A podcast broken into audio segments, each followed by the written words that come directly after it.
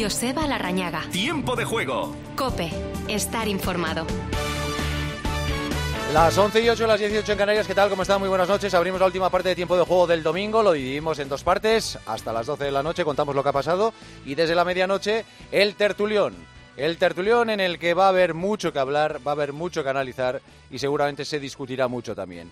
La configuración en la lucha por el título de Liga después de lo sucedido en San Mamés no ha cambiado absolutamente nada después de la victoria del Barça en el bocho por 0-1. El gol de Rafinha, gol de VAR, porque en primera instancia la jugada había sido anulada por eh, fuera de juego. El VAR después de tirar las líneas, ha comprobado que era gol válido, ha desequilibrado la balanza en favor del Barça, aunque en el 88 Gol de Iñaki Williams que ha sido anulado por el VAR después de que el balón golpeara en el brazo de Iker Muniain en el arranque de la jugada. Pedro Martín, hay que aclararlo o hay que pedir opiniones. Como luego se va a hablar de esta historia y mucho además, ¿te parece que está bien anulado la jugada? Es decir, si tú aplicas el reglamento a rajatabla, está bien, porque antes de que golpee espera, el Espera, Pedrito, espera, que está hablando Xavi en, en Movistar, vamos Y al final, pues bueno, en San Mamés eh, se acaba sufriendo, es normal. Eh, balones colgados, estrategia, eh, segundos balones y al final hemos sufrido porque vas 0-1 y, y acabas sufriendo al final, ¿no? Pero bien, es una victoria de, oro para nosotros. Sabíamos que era un campo muy, muy complicado, muy difícil, una salida que estaba marcada en el calendario y al final nos llevamos tres puntos importantísimos, pero seguimos, seguimos eh, pensando que tenemos que mejorar en el juego, sobre todo a nivel ofensivo. Gabri. Hola Xavi. Hola, ¿qué tal Gabri? por, por los tres puntos y un partido complicado, que era, como hemos hablado, una final para, para vosotros hoy. Eh, un poco referente a lo que decía Sandra, el, el, ponerse por delante en el marcador es importante, fuera de casa además, pero luego esa sensación de no acabar de cerrar los partidos, en la segunda parte, como eh, momentos en el que parecía ¿no? Que, que, no acababais de tener esa confianza para cerrar el partido y, y que habían posibilidades que se veían que, que, que, podían, que podían existir. Sí, hemos tenido yo creo dos, tres claras, ¿no? Una, recuerdo una de Ansu que se queda, de Robert de cabeza, de Valde que al final el último pase no, eh, no elegimos bien y, bueno, son ocasiones que, tienes que sentenciar el partido. Nos ha pasado en muchas ocasiones, de ahí que, haya muchos partidos que hemos, que hemos conseguido solo un gol, pero bueno, también es importante la solvencia defensiva en este caso, ¿no? Pero sí, sí tenemos que mejorar en, ese aspecto cuando nos adelantamos en el marcador, tener, tener más calma, más paciencia, jugar más en campo contrario eh, la gente que está por delante del balón ser más eh, ser eh, de más ayuda para el compañero, para tener más dominio y más, más control del partido, sí. ¿Qué tal, mister? Enhorabuena por la victoria, buenas noches. Hola, buenas noches. Quería preguntarte por, ya sé que a los entrenadores nos gusta individualizar, pero quería preguntarte por, por Alejandro Valde, ¿no? un futbolista que ha contenido bien a Berenguer en la, en la primera parte, en la segunda. Pues luego estaremos pendientes de lo que siga diciendo Xavi en esta entrevista de los compañeros de Dazón, es lo que han escuchado hasta el momento, la valoración que hace y que dice que el equipo necesita estar más juntos, estar más eh, unido para eh, sobre todo tratar de hacer las presiones en el campo contrario. Pedrito, estabas diciendo la jugada polémica que ha supuesto en primera instancia el empate y que luego ha sido anulada por esa mano de Muniain. Sí, digamos que hay dos toques en, el, en la zona del brazo de Muniain. Primero uno con el antebrazo, sí. que tiene justamente por debajo el pie de John, eh, y luego ya le, vuelve, le toca en el hombro. Primero le toca en el antebrazo y luego en el hombro. Recuerdo que si hay dos faltas simultáneas, como en este caso puede ser, juego peligroso de, de John por levantar tanto la pierna, y mano, prima la mano porque es falta directa y el otro es falta indirecta. Es más grave la mano que el juego peligroso. Entonces, digamos que aplicando el reglamento a rajatabla que Gil Manzano ha hecho bien, sí, pues lo que yo, como sigo, siempre digo, que el bar no está para esto. Ya. Pero bueno, esto es opinión mía. Bueno, el VAR, evidentemente en España se utiliza demasiado y otra vez. Es que es lo que decíamos antes. Eh, esta jugada va a dar mucho que hablar porque evidentemente afecta al Barça, afecta indirectamente al, al Madrid también, pero... Sí, pero a mí me da igual que sea el Barça, al Madrid. Yo siempre digo que el VAR tiene que estar para cosas clamorosas como parece como sucedió ayer en Mestalla con esa expulsión de Herrera. Pero, pero, viendo lo que se ha pitado a lo largo de la temporada, no es extraño. No, no, no, en esta es, temporada es algo no. absolutamente normal. Y en los cinco años de VAR. Sí, sí. O sea, que es una jugada que se ha Claro. producido muchas veces, Sí. lo que pasa que en este caso tiene otra trascendencia. El asunto es que unas veces sí la señalen, otras no. Ya, Bueno, de facto. ese es el asunto.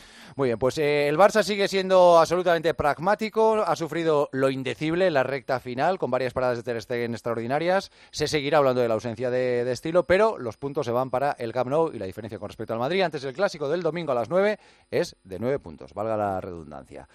Manolo Olivero Solaoli, ¿qué tal? San Mamés, muy buenas. Muy bien, ¿qué tal, Joseba? Muy bien. Es que el Barça sigue sufriendo, el Barça ha terminado prácticamente colgado de su larguero, pero el Barça sigue ganando y llevándose los puntos. Pero ha sido una victoria de VAR, ¿eh? Eh, lo Sí, comentabas, sí, sí, sí, sí, de Bar, de Bar el primero porque no daba gol y después le dicen desde el Bar, eh, Rafinha estaba en buena posición, por lo tanto es gol y el otro lo anula por, por el Bar, de manera que es una victoria de González González, que es el que estaba en el Bar, 0-1 al final, ese gol de Rafinha en la primera parte y después lo que decías en la segunda mitad, espectacular, sobre todo Ter Stegen, recuerdo ese tirazo de Muniain que ha estado muy bien desde que ha salido al terreno de juego, ha ganado mucho el Athletic Club de Bilbao, que creo que merecía más, espectacular la segunda parte del Athletic Club de Bilbao en ocasiones y a ráfagas y ese paradón tremendo del propio Marc-André Ter Stegen. Lo mejor, los tres puntos, 65-56 y también que llegue limpio de no apercibidos porque había cuatro jugadores del Barça, como sabes, que podían ver cartulina amarilla y no jugar el clásico. No será así y además se va a recuperar a Pedri, así que tiene una semana limpia por delante el Barça para recibir al Real Madrid el próximo domingo. Muy bien, vamos hasta la zona mixta. Ahí está Elena Condi. Hola Elena, ¿qué tal? ¿Qué tal, Joseba? Muy buenas. ¿Qué se está comentando por allí? De momento nada, porque no ha salido Xavi, tampoco Ernesto Valverde, así que estamos esperando a los entrenadores. Muy bien, pues en cuanto comparezcan les escucharemos. Y está también José Ángel Peña. Hola José Ángel Gabón, muy buenas. Hola, buenas noches, Gabón. Yo sé qué tal. Necesitaba el Atlético un chute de moral para afrontar Uf. los siguientes retos y no lo ha conseguido. Así que no, y, sigue y, la misma dinámica.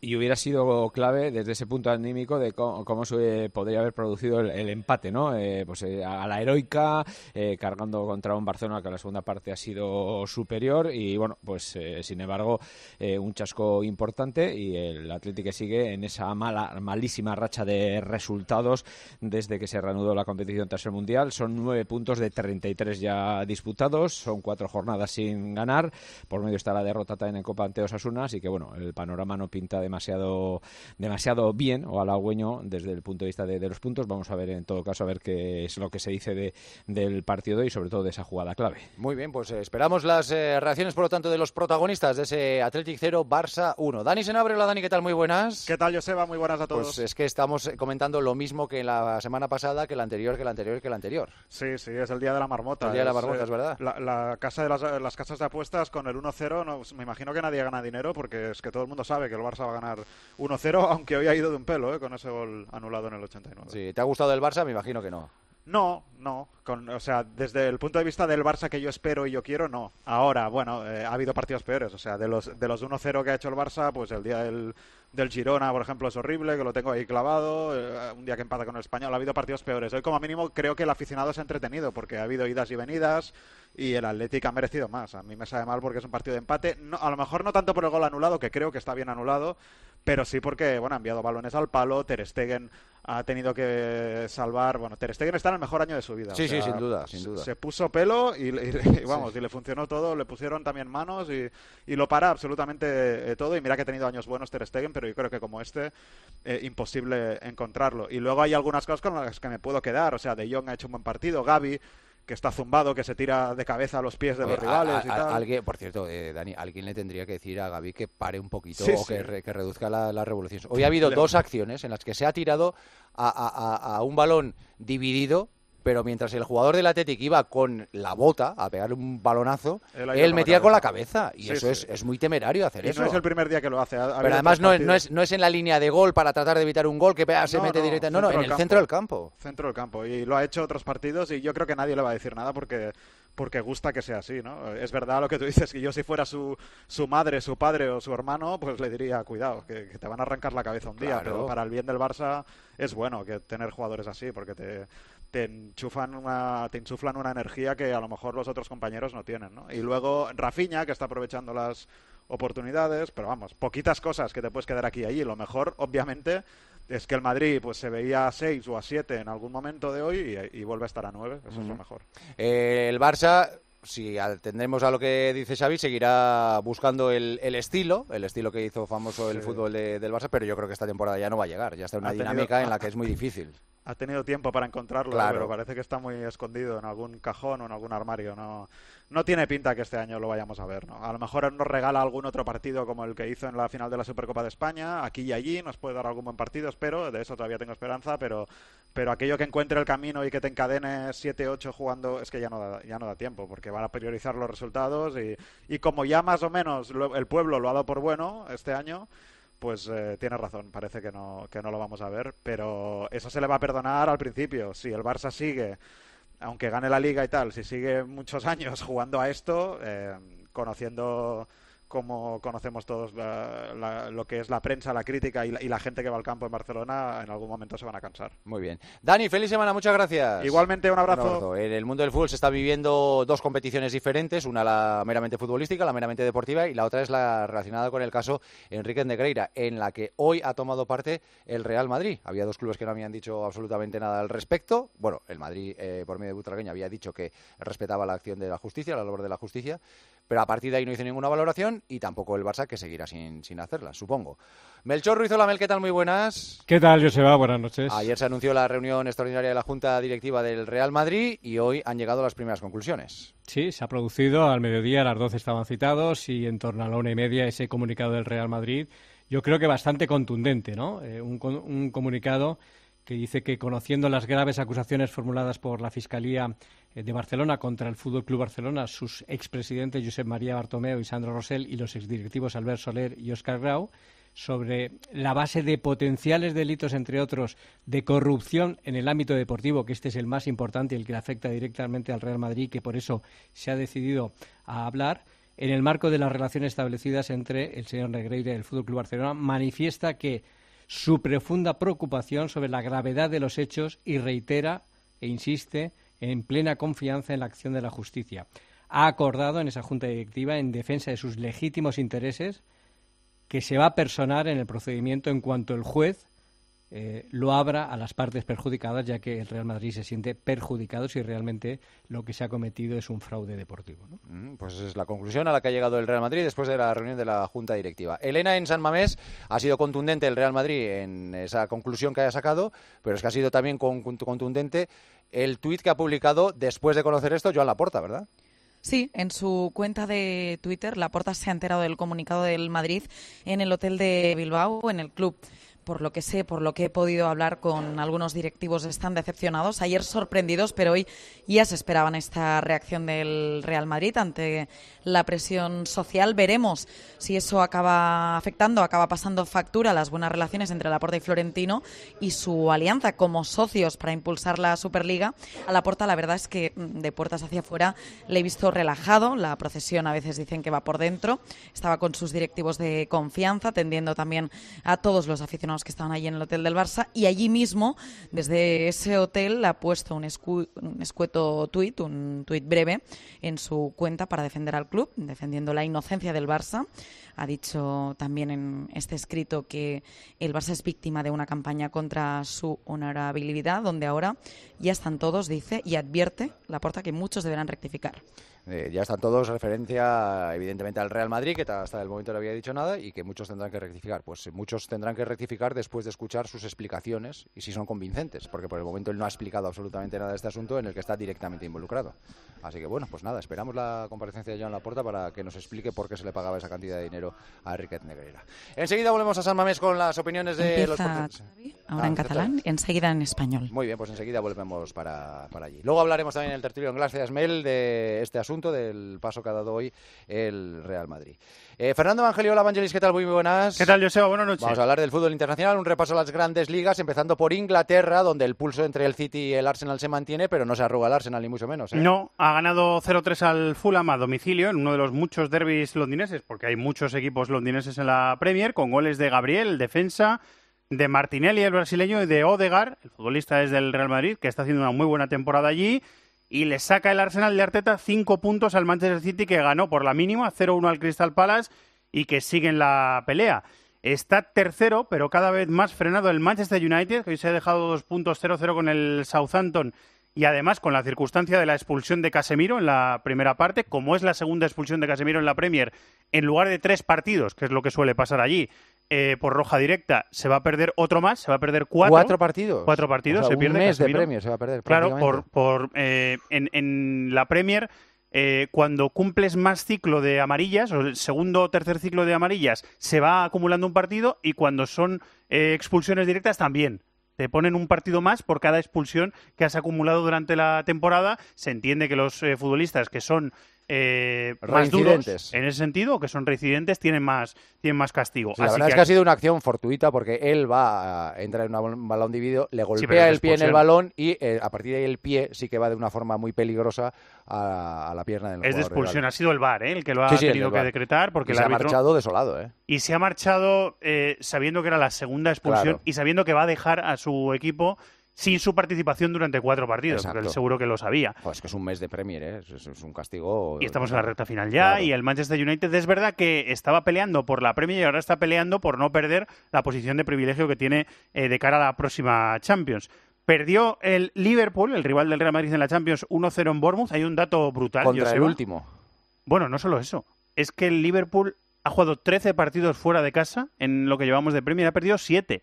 7 de 13, casi la mitad, que son muchísimos partidos perdidos para un equipo que quiere estar en la próxima Champions. No Es lo que- tiene perdido, pero es que volvió a perder. Ya, pero es absolutamente eh, imprevisible este, este equipo, porque es capaz de meterle siete a uno de los equipos más en forma de Europa, el Hace- Manchester United, hace una hace una semana. semana, y, hoy, y ayer pierde contra el último clasificado. Sí, 1-0 perdido en Bournemouth, eh, dando además sensación de fragilidad defensiva que habíamos tenido antes del 7-0, con lo cual sospechamos que el 7-0 del Liverpool y también del Manchester United ha sido eh, una gota en el océano. O sea, ha, sido una cosa eh, en medio de la temporada que no responde a, a las trayectorias de ninguno de los dos, ni del Liverpool ni del Manchester United. Termino diciéndote en la Premier que han ganado también el Chelsea, eh, 1-3 al Leicester, es su tercera victoria consecutiva, contando Liga y Champions. Y el Tottenham, de Antonio Conte, que se va reponiendo de su eliminación en Champions, le ganó 3-1 al Nottingham Forest. Muy bien, en Italia, bueno, no vamos a decir ya mucho más de, de la liga italiana, porque el Nápoles, como sigue ganando, está ya haciendo cálculos para saber cuándo es campeón. Así que, para preguntarte algo de la liga italiana, Vangelis, quiero que me hables de, no sé cómo se dice su nombre, el apellido se dice Caraskelia, pero el nombre es Vichka, Vishka o algo así. Yo creo que el, el El apellido es. Cuarasgelia. Cuarasgelia. Me parece que es algo así, ¿eh? Sí, el georgiano. Mm, La madre que le hizo. No sé si te acuerdas, este. Joseba, hubo un España-Georgia, un Georgia-España, mejor dicho, de clasificación para un Mundial o una Eurocopa reciente, yo creo que fue para la Eurocopa de 2021, eh, en el que eh, Cuarasgelia, este chico, se salió. Y pensamos, bueno, ¿dónde está este chico jugando? Estaba en Rusia. Con la guerra de, de Ucrania dejó de jugar y de repente se fijó el Nápoles en él, que es verdad que el Nápoles es un equipo de los equipos de las grandes ligas europeas de los que mejor fichan y es que se está saliendo, la está rompiendo en Italia. El gol de este fin de semana es un Es golazo tremendo. Es un escándalo. Es una exhibición de talento, de potencia, de definición. Sí. Este chico está haciendo una temporada que, claro, ya... Además es que hay que tener en cuenta que De Laurentiis, el presidente del Nápoles, vende muy caro. Ojo, que si vende caro. Con lo cual, o, cari- o carísimo. Carísimo. Sí, Con lo sa- cual, saca este mucha chico, pasta a las ventas, sí, sí. Si alguien lo quiere sacar de allí, que es un futbolista muy, muy perfil Premier, por ejemplo, muy perfil de grandes de la, de la Premier, pues se va a tener que gastar un pastón, va a tener que, se- que sacar el talonario. Cuarasgelia fue protagonista en la victoria del Nápoles, que le saca 18 puntos al Inter de Milán, que perdió 2-1 con el Spezia y se queda ya muy lejos del líder. 19 puntos a la Lazio, que está tercera clasificada, y 21 al Milan, que es verdad que el Milan tiene que jugar mañana, recibe a la Salernitana en el último partido de la jornada, pero ya son diferencias insalvables. En esta jornada ha perdido la Roma de Mourinho, vuestro rival, 3-4, sí señor. eh, con el Sassuolo. Sí. Eh, salió cansado, ¿eh? Se le ha visto hoy. Es verdad que tenía algunas bajas. Dybala ha entrado en la segunda parte porque estaba reservado eh, por Mourinho, que por cierto cumple sanción de dos partidos. Se va a perder el derby del próximo fin de semana contra la Roma y tenía un par de lesionados, o sea que exculpamos un poquito a la Roma, pero es verdad que su derrota 3-4 con el Sassuolo llama la atención y la Juve ha ganado. Esta noche 4-2 a la Sandoria en un partido muy entretenido que me ha servido para darme cuenta de que José Rodríguez está en la Sandoria. Que yo no lo recordaba, Yo tampoco. pero hace unas semanas que llegó a la Sandoria y hoy ha jugado un ratito, ha entrado en la segunda parte. En Alemania siguen pasando cosas raras. El Bayern salió un poco despistado ayer, pero remontó antes de- del descanso. Y luego ¿Sí? va el Dortmund y pierde en casa del penúltimo, entre el, el Schalke 0-4, dejándose dos puntos en el camino. Sí, fue empate, ¿eh? Oh, 2-2. perdón, eh, empata y dejándose dos puntos en el Sí, camino. lo que pasa es que, claro, tuvo ocasiones para ganarlo y lo debió ganar. Y además es que el Schalke está muy mal, lo normal es que vuelva otra vez a, a segunda división, que es de donde salió la pasada temporada. Está, está teniendo un bache bastante pronunciado el Schalke. Era un derby, es un derby de la cuenca del Ruhr, y el Dortmund no lo pudo ganar. Con lo cual es lo que tú dices, el Bayern otra vez líder en solitario, cuatro jornadas después, eh, ganó 5-3 en casa al Augsburgo en un partido muy al Augsburgo, perdón, en un partido muy eh, entretenido y le saca dos puntos el Bayern al Dortmund. Ya está tercero el Leipzig, que ha ganado 3-0 al Borussia Mönchengladbach Y hay un triple empate entre el tercero, el Leipzig, el cuarto, el Unión Berlín, que ha vuelto a pinchar, y el quinto, que es el Friburgo. Ha vuelto a ganar el Leverkusen de Xavi Alonso, 2-3 al Werder Bremen, y se va arrimando poco a poco a puestos de Europa League. Yo creo que no le va a dar tiempo, pero igual a ir a la conference a lo mejor al equipo de Xavi Alonso le da. Muy bien. Tengo mucho interés en ver el, el martes el, el City Leipzig, ¿eh? Bueno, me extraña. Mm. Porque fue un partido Fue empate a uno en, en la ida, bastante raro. bastante raro, con ese, con raro. ese gol que hoy le han anulado a Lenormand en, en Mallorca. Eh, el gol de Guardiol. Sí, sí, sí, correcto. Sí. Eh, Cuidadín. Que se subió encima, ¿no? Sí, Que se subió encima del, del jugador. Eh, bueno, vamos a ver, pero el Leipzig es un equipo eh, peligroso. Por eso digo, por eso digo. Es un un equipo 1-1 peligroso. y sin el valor doble de los que- goles fuera de casa, cuidado. No, ¿eh? no lo tiene ni mucho menos el hecho el City, que para mí sigue siendo favorito para Sí, pasar claro. a cuartos de final. Pero hay que verlo. Pero hay que verlo, hay que verlo, efectivamente, sí. Sí, señor. Y por último, en Francia, bueno, victoria del Paris Saint-Germain, del deprimido Paris Saint-Germain, con un gol de Kylian Mbappé en el último segundo. Y otro de Carlos Soler, sí, Mbappé marcó en el descuento, 1-2 ganaron al Brest y le sacan ya 10 puntos al Olympique de Marsella. O sea que le- lo que le escuchamos a Mbappé entre semana, que es que está centrado en ganar la Liga y después ya veremos, eh, en declaraciones a Dani Gil, en las, en las Sí. zona mixta después de, de haber caído con el Bayern de Múnich en la Champions, bueno, pues parece que lo de ir a ganar la Liga ya lo tiene medio hecho, porque el Olympique de Marsella ganaba 2-0 al Estrasburgo esta noche en el minuto 86 y ha terminado empatando 2-2. Así que la diferencia parece ya prácticamente insalvable. Además que ha sido, eh, ha pescado en río revuelto el Paris Saint-Germain en esta jornada, porque de los siete primeros clasificados de la Liga Francesa solo han ganado el Paris Saint-Germain y el Lens. Así que es- no solo ha ganado, sino que encima se beneficia del pinchazo de los otros. Antes de que Ana Huertas nos cuente lo que ha pasado en España y en el mundo, eh, voy a hacerlo así rapidito contigo. Eh, Oporto, Inter, 1-0 en la ida para el Inter. ¿Quién crees que pasa? Uf, el Inter. El Inter. Sí. Del City Leipzig, vas a decir el City. El City. El City. Eh, Nápoles, Frankfurt, evidentemente Nápoles. ¿El Nápoles? 0-2 en la ida y del Madrid, Liverpool, pues evidentemente el Madrid. El Madrid. Vale, o sea que la más igualada de No difícil. Inter, ¿crees que el Inter? Sí, eh, está, eh, sí, seguirá igualada y yo creo que el partido de vuelta estará igualado, incluso no descarto una prórroga. Pero apuesto por el Inter. Muy bien. Feliz semana de Champions, niño. Igualmente. Gracias. Once y media, diez y media en Canarias. Llegados a este punto. Última hora en Cope. Estar informado. Ya está preparada Ana Huertas para contaros lo que ha pasado en España y en el mundo. Hola Ana, ¿qué tal? Buenas noches. Buenas noches, Joseba, ¿qué tal? Sí a la vida es el grito que hoy decenas de miles de personas han llevado a las calles del centro de Madrid en una manifestación que ha reclamado y reclama la defensa inequívoca de la vida desde su inicio hasta su fin natural. Más de 500 asociaciones han marchado hoy para reivindicar el valor de la vida de todos, de los que estamos, de los que están a punto de marchar y de los que aún ni siquiera han llegado. A lo largo del día aquí en COPE hemos escuchado muchas historias, diferentes testimonios, como el de Alberto, que ha acudido a la marcha junto a su familia. Nosotros nos lanzamos jóvenes a tener hijos y mm, existe una realidad y es que pues, las cosas no están fáciles, ¿no? Eh, muchas veces no son sencillas, pero también a veces yo creo que nos llenamos la boca con excusas, ¿no? Por, por no apostar por una vida que aparentemente, pues es verdad que muchas veces no es cómoda, pero es tremendamente gratificante y que es lo que más te llena.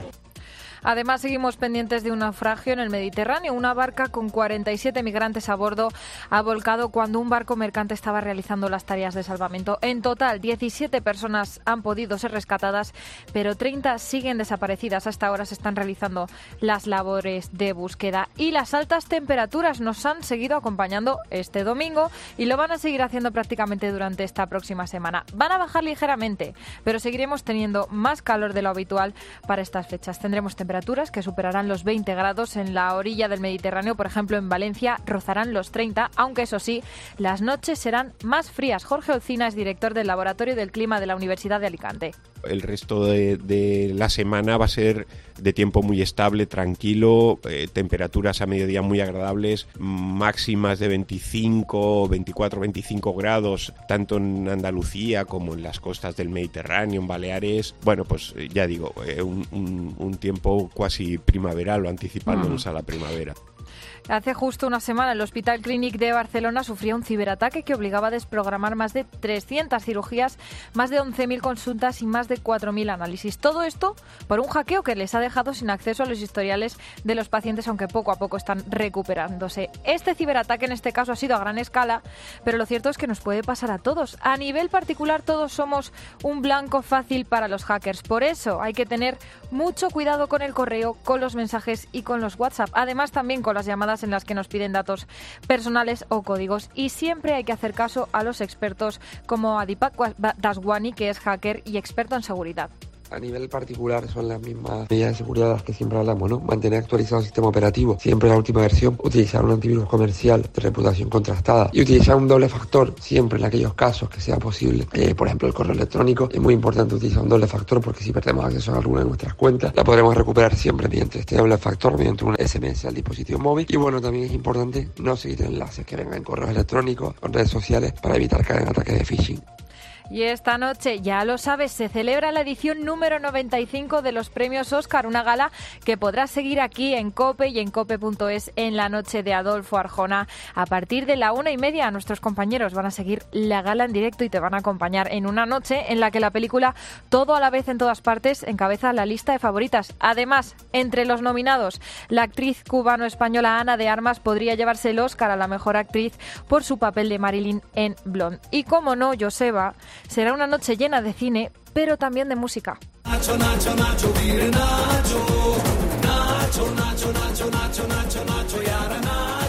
Esto que escuchamos es Nachu Nachu, una de las canciones nominadas en la categoría de Mejor Canción Original y una de las favoritas. Es la primera canción de la historia originaria de India nominada y además ya ganó el Globo de Oro el pasado enero, algo que nos puede dar alguna pista. Competirá, eso sí, con canciones de artistas como Rihanna y Lady Gaga, así que veremos qué pasa.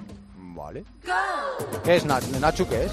Pues no tengo ni idea, la verdad. Es que yo pensaba que era Nacho, Nacho, Nacho, cuando he oído la canción. No sé, pero... Es Nachu, ¿no? Sí, Nachu, Nachu. Luego miras el, la parte en la que sale en la película, porque al principio, de hecho, hablan de algunas cosillas españolas. Es curioso. Pero es indio, has dicho. Sí, indio. Vale, pues ahora voy a buscar el significado de Nacho. Muy bien, Ana, feliz semana, gracias. Igualmente, hasta luego. Cope, estar informado.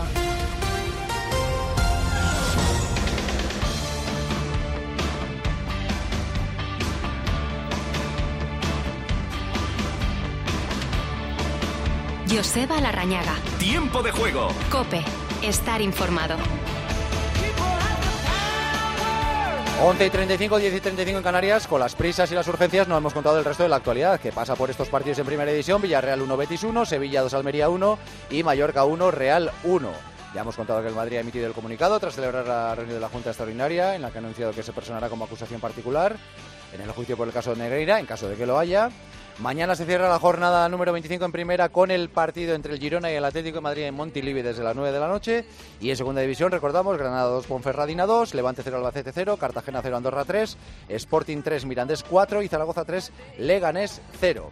En ciclismo, Tadej Pogacar se ha llevado la última etapa y la general de la París-Niza, vaya como está el esloveno, y Primo Roglic se ha llevado la general más tres etapas de la Tirreno Adriático. En tenis, Carlos Alcaraz ha debutado con victoria en Indian Wells esta pasada madrugada ante el australiano Kokinakis y en la Liga de Baloncesto, Breogán ha ganado en Fuenlabrada por 19, el Barça ha ganado en casa por 21 al Manresa, Basconia ha ganado por 12 al Betis en Sevilla, UCAM Murcia ha ganado por 5 en casa ante Unicaja, el Real Madrid ha ganado por 21 al Bilbao en el Wizzing Center y por último Valencia Vázquez ha llevado la victoria desde Girona por 4 puntos. Y Angelito García acaba de terminar The Players, que está considerado como el quinto torneo más importante del año en el mundo del golf, y va a haber cambio en el número uno. Sí, lo vamos a perder. Lo va a perder John Ram porque vuelve a manos de Scotty Scheffler, que ha dado una exhibición, la verdad, en The Players. Ha ganado con cinco golpes de ventaja sobre el inglés Hatton, con menos 17. Así que Scheffler vuelve al número uno del mundo y lo próximo, lo gordo de verdad, Joseba, del 6 al 9 de abril de Masters. El Masters de Augusta, por supuesto, esperemos con John Ram ya recuperado, que recordarás que se retiró después de la primera jornada con una fuerte gastroenteritis. Sí, señor. ¿Cuánto se lleva Scotty Scheffler por ganar 4.5 en cuatro días, con lo cual a más de un kilo el día le ha salido. ¿Este torneo siempre se juega en Ponte Vedra? Sí. Sí, el campo suele ser el mismo siempre, ¿no? Sí, yo creo que sí. O mola, Ponte Vedra, ¿verdad? Ponte Vedra, Florida, sí, sí, sí, sí. Así es. 4.5, Pedrito. Pues nada, 4,5 millones más, me imagino lo que le dará la marca que le viste. Nike, por recuperar el, número uno, el de los de los palos, los de las pelotas. Vamos, que has visto tú muy contenta. A la mamá, a la mujer, a todos les has visto muy contentos. Como para no, estoy el del banco. Sí, también, el, banco, el banco también. Ese ya está llamando. Muy bien, eh, Salmamés 0-1 ha ganado el Barça, partido con polémica. Esto es lo que ha dicho el Chingurri Valverde sobre el Bar. Ahí de reojo he visto un poco el, la imagen y no sé, la verdad es que tampoco lo he visto demasiado, demasiado, pero en cualquier caso es igual, es igual, si no es una cuestión de si le da más o menos en el hombro, más o menos en el brazo, si es una cuestión de, de lo que es el fútbol y de, lo que no lo es, ¿no? Esa es la, cuestión. desde luego eh, creo que el VAR está para corregir errores flagrantes, es como surgió esta historia, ¿no?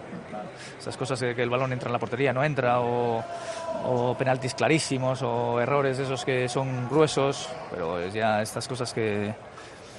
Pero bueno, ahora llame el árbitro porque le ha pegado, le ha uno en la mano en el área y es penalti, o le ha, o pegado un poco en una jugada que ha ocurrido cinco pases anteriores, pues no lo sé si eso pertenece al mundo del fútbol o no. Pero bueno, ahora nos ha tocado a nosotros, otro día les toca a otros. Bueno, y no sé, pero es, es un poco absurdo, ¿no? Que nadie vea en el campo lo que una jugada y que resulta que alguien con una, un telescopio está registrando qué es lo que ocurre. Y claro, evidentemente siempre hay alguna ilegalidad, que a uno le roza un poco, que el otro le roza un poquito, en fin, ese tipo de cosas. Entonces, claro, estamos jodidos porque hemos perdido. Pues la reflexión que ha hecho el chingurri Valverde. Está muy bien, pero me gustaría que estas reflexiones también las hicieran cuando le benefician. Porque realmente cuando el argumento tendría peso.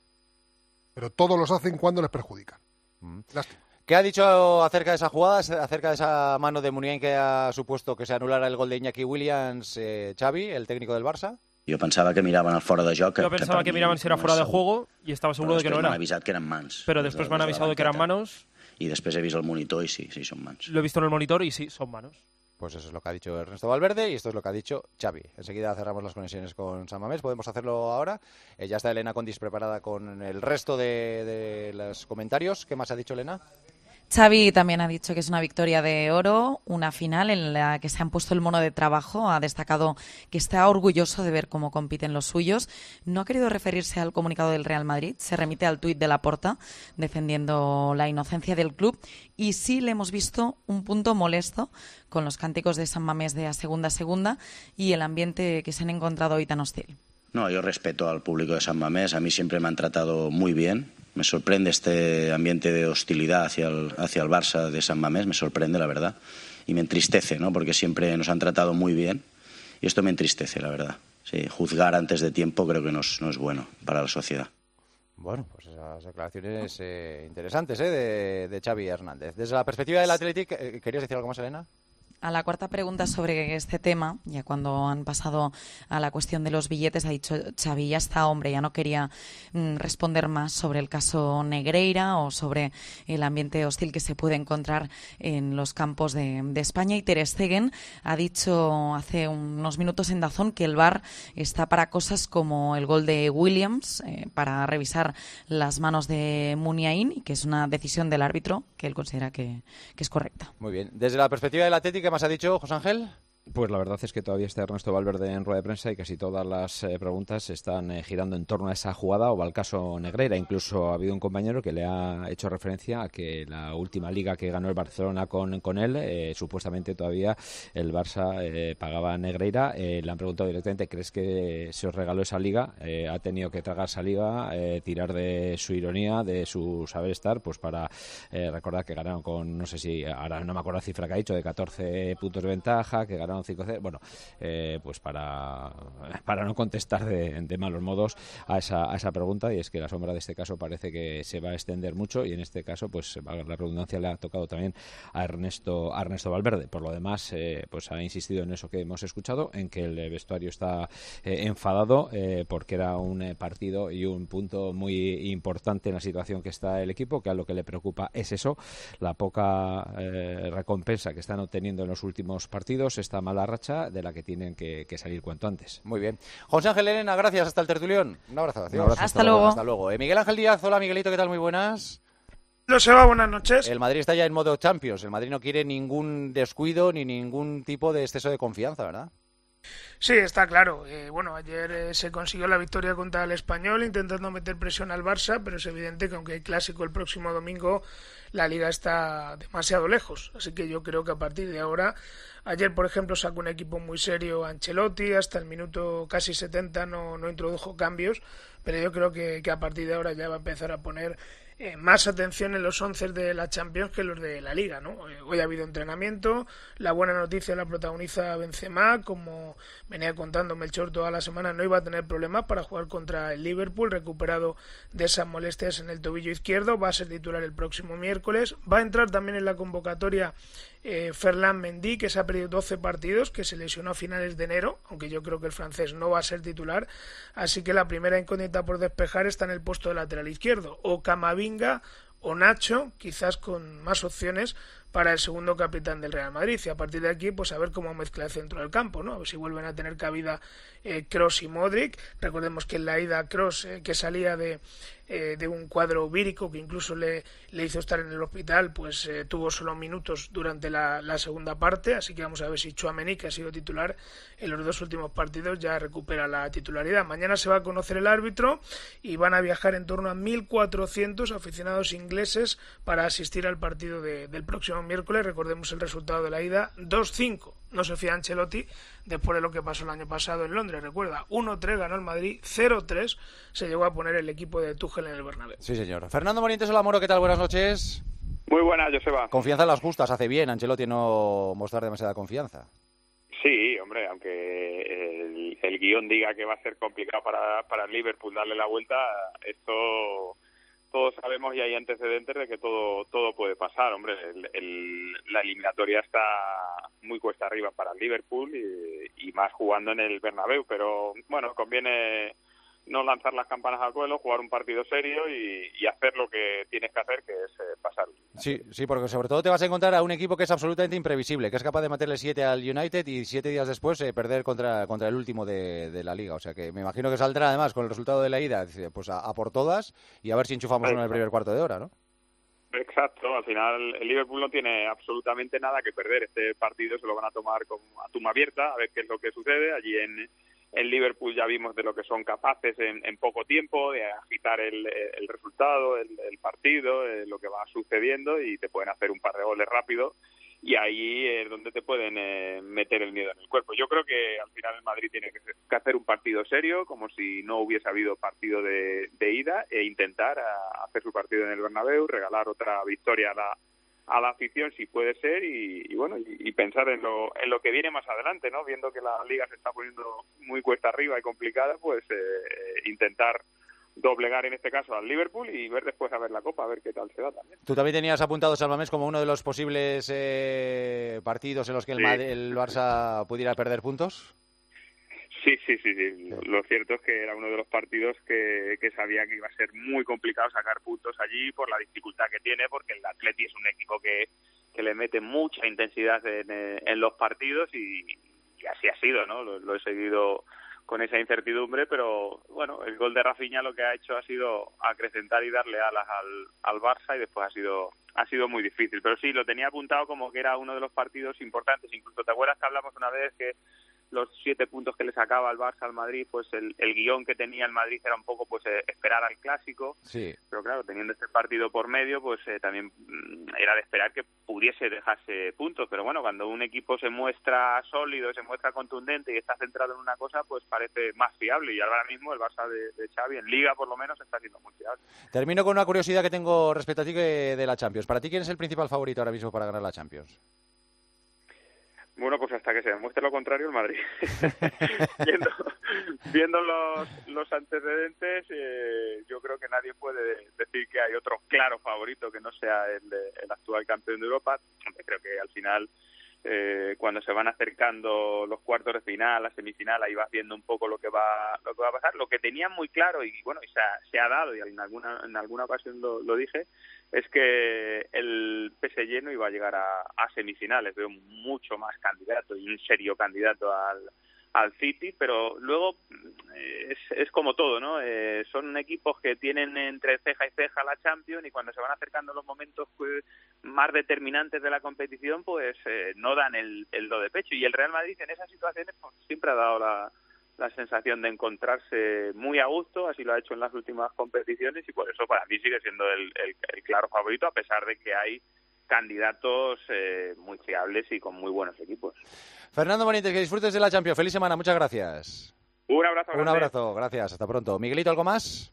Pues recordar simplemente que no haya percibidos de cara al hipotético partido de ida de cuartos de final, siempre y cuando no, no haya batacazo el miércoles. Muy bien. Hasta el tertulio, Miguel, gracias. Hasta luego. Eh, el resto de los partidos de primera de hoy, por ejemplo, victoria del Sevilla contra el Almería. José Manuel Oliva, hola Oliva, ¿qué tal? Muy buenas. Hola, Joseba, ¿qué tal? Buenas noches. Pues vaya carrusel de emociones está viviendo el Sevilla en, en la liga, se ve en el- Mm. a- al lado del descenso, sale, parece que se va a escapar definitivamente, vuelve, hoy ha ganado al Almería, tres puntos importantísimos, pero ha sufrido lo indecible, bien el Almería. ¿eh? Sí, muy bien la Almería, que debe estar pensando todavía cómo se le ha Sí, escapado la posibilidad eso de es. puntuar hoy. Sí, es señor. increíble, sobre todo en la segunda parte, Joseba.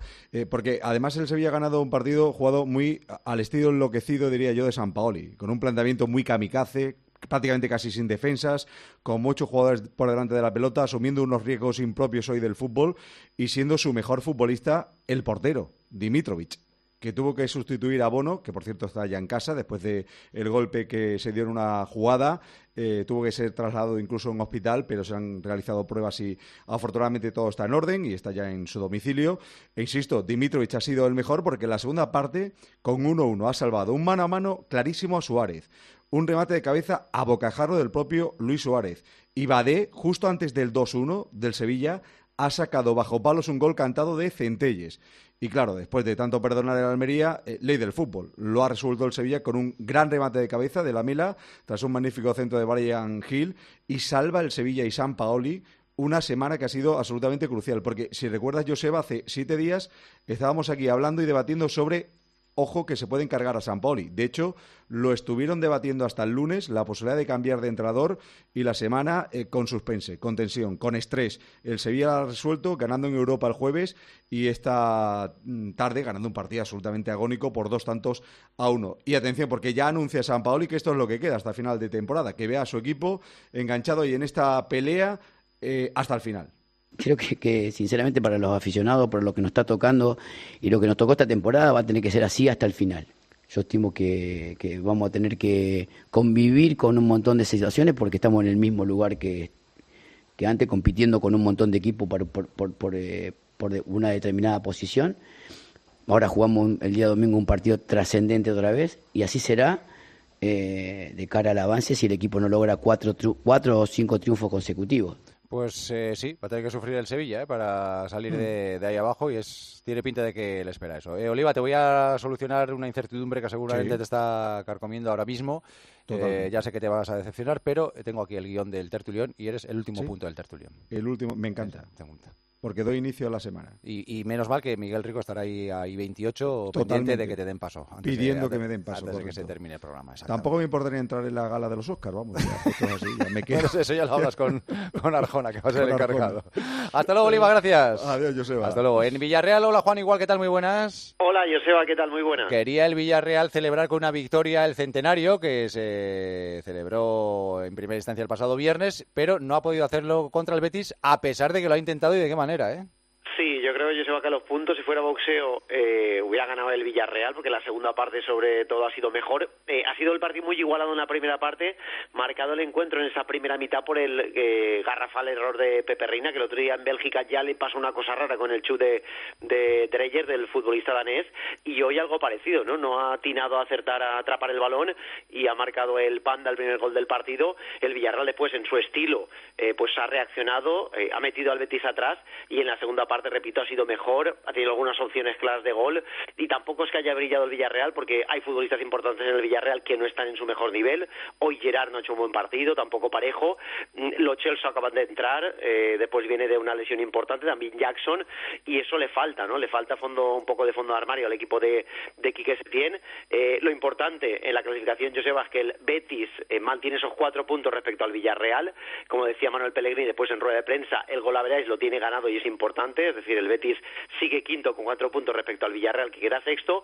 Y sobre lo del centenario que hablabas, será preguntado eh, Pellegrini por el centenario del Villarreal. Ya sabes que el eh, chileno es el entrenador del Villarreal con más partidos en la historia del submarino y estas palabras tan cariñosas, Joseba, decía el técnico actual del Betis sobre su ex equipo, el Villarreal. Bueno, sí, la verdad que mucho y grandes recuerdos. Primero porque fue mi llegada a Europa ya hace 20 años. Segundo lugar porque, bueno, era un equipo mucho más chico de lo que es hoy día el Villarreal presupuestariamente, donde quería crecer.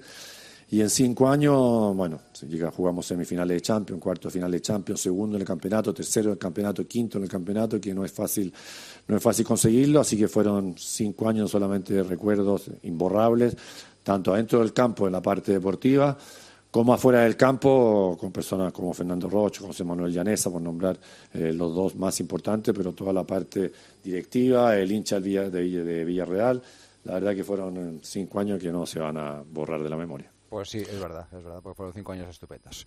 Muy bien, Juan, gracias, un abrazo, hasta mañana. Un abrazo, hasta luego. Y por último, Mallorca, hola Jordi Jiménez, ¿qué tal? Buenas noches. Hola, Joseba, ¿qué tal? Están un poco de pre el Mallorca y la Real, ¿eh?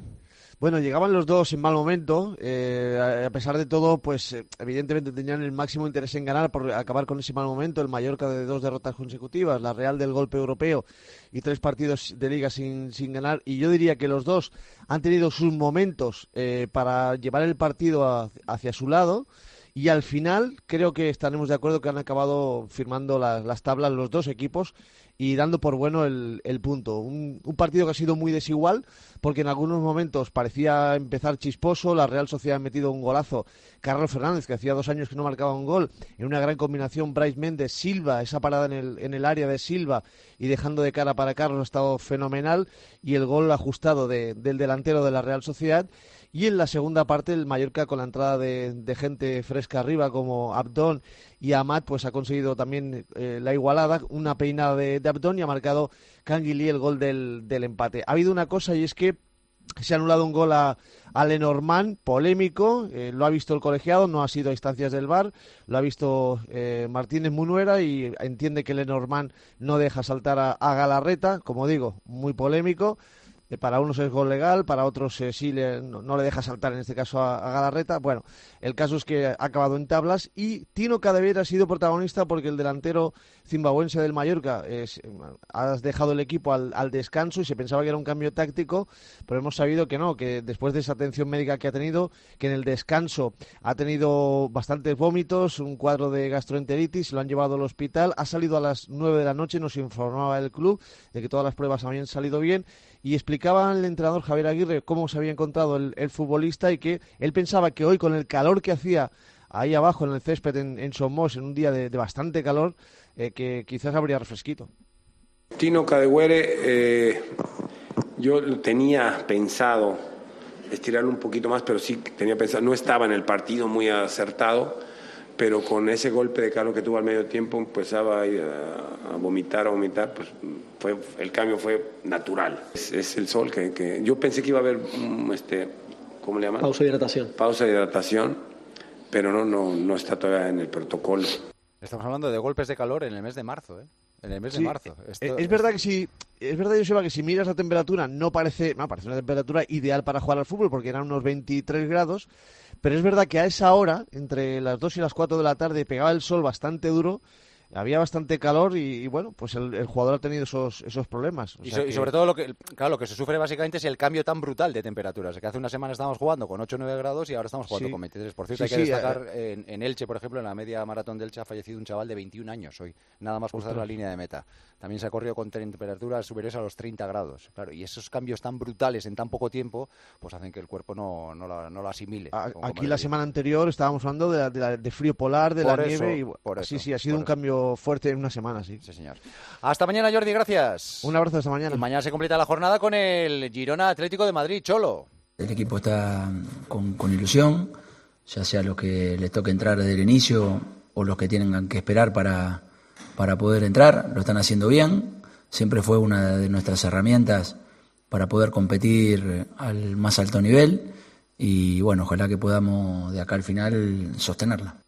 Antoñito Riz, hola Antoñito, ¿qué tal? Muy buenas. Hola, Joseba, ¿qué tal? Buenas noches. Mañana vas para Girona, claro. Mañana vamos, mañana vamos para Girona y además el Atleti vuelve a sonreír después de la jornada porque siguen fallando tanto la Real como el Betis, ¿no? Que no han pasado de un empate, así que tiene o sigue teniendo margen para ampliar la ventaja y que le separa de estos dos que son los principales rivales que tiene por por un puesto de, de Champions. Hay que decir que el Cholo lo tiene claro en las dos últimas probaturas. Aparece Memphis con Griezmann en el ataque, Nahuel Molina vuelve después de sanción, eh, con Xavi, Jiménez, Hermoso y Carrasco, y en el centro del campo Llorente, Coque, Lemar con Oblak en la portería. Si no sucede nada normal, ese sería el 11. Y ha hablado el Cholo también, le han preguntado esta mañana por eh, todo este tema, ¿no? De Negreira, del Madrid, ya se persona, que qué le parecía a él. Y a mí eh, me gusta la, la respuesta que siempre es eh, ingeniosa. Eh, la primera parte no, porque dice queremos que se resuelva eh, todo esto para que eh, podamos jugar con las mismas herramientas, pero luego me gusta, tú sabes que me gusta, siempre hay una La cupita. poesía, la poesía. La poesía. Y dice el Cholo cuando le vuelven a insistir, cuando se abre una puerta y luego se abre una ventana. Esto quiere decir que cuando ha salido todo esto, espera eh, que se sigan abriendo ventanas y que se siga limpiando el aire podrido de todo lo que pueda haber. ¿no? A mí me, me ha sorprendido eh, esa, esa afirmación, esa aseveración. Cuando se abre una puerta, después se abre una ventana. Es suya, porque ninguna Sí, no, no, frase sí, sí, porque además es que no, no, anterior no, no, no, no. es suya, es suya, no copia. Además que no eh, tiene mucho sentido tampoco, pero... Bueno, a mí sí, para mí sí lo tiene. Senti- porque- Sentido literal, quiero decir. Cuando se abre una puerta, se abre una ventana. No, claro, Oh, yo, yo lo sí. entiendo como que cuando se abre una puerta, luego se abre una ventana. Que- que él qui- claro, él quiere decir que, que una vez que ya se ha abierto el tema, la espita ha explotado todo, que se Eso. siga que se siga limpiando, ¿no? Hasta el tertulio Esa es mi interpretación como cholólogo. Hasta luego, Antoñito, gracias. Hasta luego. Mensajes, Alberto, lo que dicen los oyentes. ¿Qué tal, Joseba? Muy buenas. Pues están muy cabreados ¿eh? con el arbitraje y lo están mostrando en el 637-230010. Ese es el WhatsApp del partidazo. Y también en arroba tjcope, que es el Twitter de tiempo de juego. Decían oyentes, se acabó la liga para mí. Me doy de baja, no han televisado ni el lanzamiento de billetes, censura y Roures controlando el bar. Yo me bajo del barco. El gol anulado al Athletic es un desastre para el fútbol español. Es una vergüenza y muy nocivo para la imagen de esta liga. Otro oyente decía, lo de todas las semanas. Si esa mano es voluntaria, ya me diréis, la liga está adulterada. Soy madridista y voy a seguir viendo al Real Madrid, pero la liga la veré como un mero entretenimiento, un mero entrenamiento para la Champions, porque la liga está manchada por el Barça y no quiero ver competiciones compradas. Otro oyente dice, hasta que no se haga una limpia en el colectivo arbitral, esta liga tiene muy poca credibilidad. Puede seguir adulterada como lo estuvo las dos últimas décadas. Y otro oyente decía, el bar terminará con el fútbol. ¡Qué vergüenza! Robaban sin bar y los grandes siguen robando con bar. Asco de Liga Española, toda la vida igual. Y hay un oyente que dice esto sobre la jugada polémica de la noche. Buenas noches, partidazo. Pues a mí lo que más me ha gustado es el ataque de sinceridad de Ter Stegen, que ha dicho al acabar el partido que, para eso tenemos el VAR. Efectivamente. Tú lo has dicho, Ter Stegen. Para eso tenéis el VAR. Que la gente no se confunda con la intencionalidad, que no tiene nada que ver ya la intencionalidad, que es con, con la posición antinatural ya está todo explicado. Sí, pero en este caso tienes que tener intención, ¿eh?